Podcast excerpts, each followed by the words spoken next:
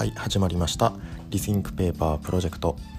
この番組ではさまざまな切り口からこれからの紙の価値を考えたり紙にまつわる情報たまに紙に全く関係ない情報を発信しています。この番組は清水志向株式会社の清水聡がお送りしています。はいえっと昨日ですね、えー、紙の 今原材料となっている木材これはですねスズメバチの巣からヒントをもらってえっ、とできましたよっていう話をしましたけれども今日もですねそれに関連した原材料のお話をしていきたいと思います、えー、セルロースの発見みたいな、えー、話をしていきたいと思いますえーと、昨日お話ししたように、えーと、スズメバチこれの研究結果が発表されたのが1719年ですね。で実際にその木材の紙ができたのは1世紀以上も後になります。じゃあなんでこんなにその研究が出てから木材が原材料になるのにこんなに時間がかかったのかっていうところなんですけれどもえっ、とまあ直感的にまあ、植物は柔らかいから柔らかい紙になるっていうのは想像ができるんですけれどもまあ硬い木から柔らかい紙ができるっていうのは直感的に想像がしづらいですよね。で、えっと、紙っていうのは皆さんご存知の通りセルロースこれの繊維が結合して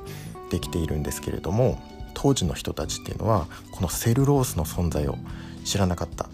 だから直感的にその、まあ、科学的に紙の構造が分かっていない当時の人っていうのは直感的にその硬い木から柔らかい紙ができることが想像ができなかったということなんですね。で、えーと、そんなセルロースこのセルロースを発見した人物がフランス人の科学者であるアンセルム・パヤンさんっていう方だそうです。この人が、えー、1838年ですねえー、1838年に、えー、セルロース繊維を発見するわけです。えー、セルロース繊維身につけたって言って1838年に、えー、発見します。はい、で、えっと、ここでですね初めて紙の仕組みが科学的に証明されたわけです。えー、紙が、えー、誕生したのは今から2000年前ですね1800まあ紙ができてから1800年後ぐらいですねにようやく科学的に紙の仕組みが証明されたわけですそう考えると、えー、紙を発明した中国人本当にすごいですよね。はい。でえー、っとまあここで1838年にアンセルム・パヤンさんがセルロー繊維を発見します。そうすると、えー、木材ですね。木材もセルロースでできていますからあれ？これって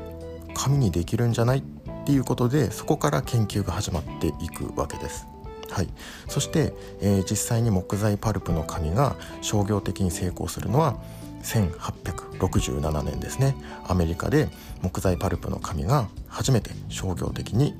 成功というふうになっていくわけです。はい。えー、っとというわけでですねスズメバチの研究結果は1719年に発表されてそこから1867年ですねにようやく木材パルプの紙ができました。それは1838年に、えー、フランス人科学者アンセルム・パヤンさんがセルロース繊維を発見したからというわけなんですね。はい、えー、今日はですねセルロースの発見という話をしていきました。はい。今日はこの辺で終わりたいと思います。最後までご視聴いただきましてありがとうございました。